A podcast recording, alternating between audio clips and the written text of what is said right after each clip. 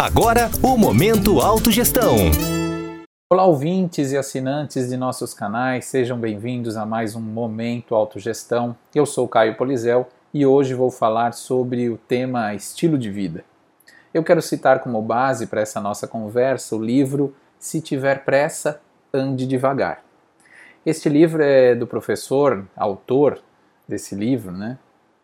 Esse é este livro é do professor doutor Lothar Seiwert, de Heidelberg, e, e, ele traz como essência nessa sua frase, se tiver pressa, ande devagar, ressaltando que quem ainda não se sentiu oprimido pelo ponteiro do relógio e que insiste esse ponteiro em avançar quando se tem muito a fazer.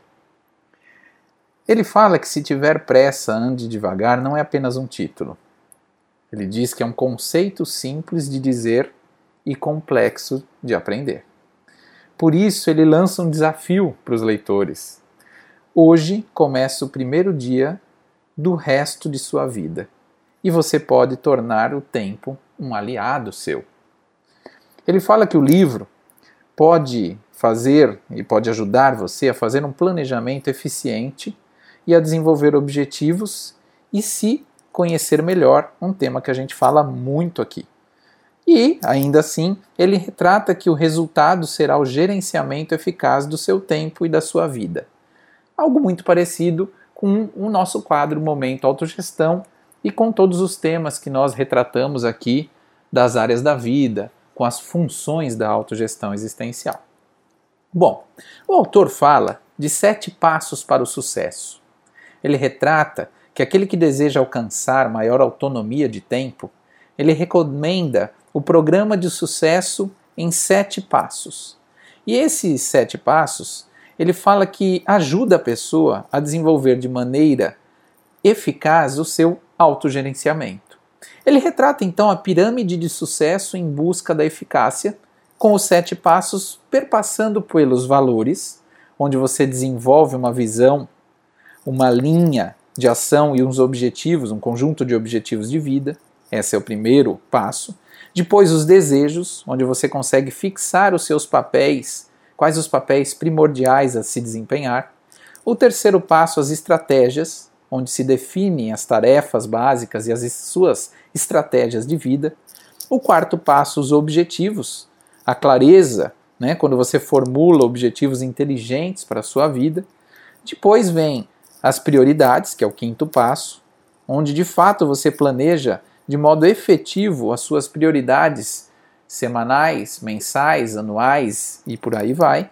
O sexto e penúltimo passo, ele fala sobre o planejamento, ação e controle, onde você encaminha de modo eficiente também o trabalho diário, cotidiano, e por fim, o tema da automotivação, onde você, no sétimo passo, desenvolve a questão da energia, da força e da autodisciplina.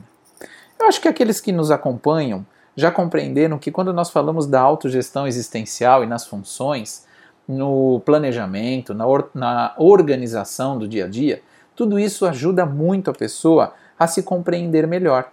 E ele fala ainda das etapas da construção daquele primeiro tema, que é o primeiro passo retratado por ele quando se enfatiza os valores, quais são as etapas da construção de uma linha pessoal de ação, onde você perpassa desde um discurso próprio, passando por um levantamento da sua vida como um todo, os seus sonhos, os seus desejos, é, aquilo que você de fato é, já colocou no papel que você gostaria de atender, as suas previsões, é, uma minuta de seus objetivos e aí sim retrata um planejamento pessoal da sua vida.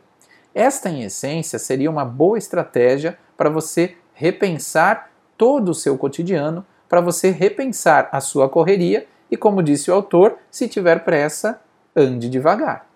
O que acha de utilizar essa pirâmide proposta pelo autor, que eu destaquei há pouco, e repaginar a sua vida? Espero que vocês tenham aproveitado este conteúdo.